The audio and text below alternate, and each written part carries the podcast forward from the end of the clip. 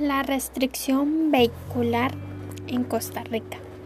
es una medida de gestión de la demanda de transporte que es usada para establecer prohibiciones a la circulación de diversas clases de vehículos en cierto tiempo o en cierto lugar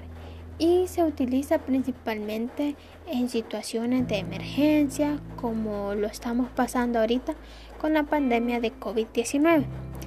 Estas restricciones son usualmente creadas por las autoridades públicas con el fin de regular el uso de la red vial, principalmente durante las horas pico,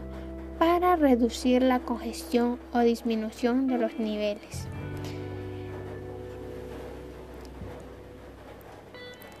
La circulación vehicular, el horario es de 11 pm a 5 am de lunes a domingo en Costa Rica debido a la pandemia que se está pasando COVID-19 para así reducir los casos de COVID y que las personas queden en sus casas y que no salgan.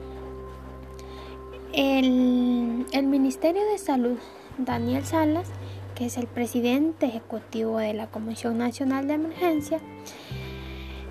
eh, y el gerente médico de la Caja Costarricense del Seguro Social,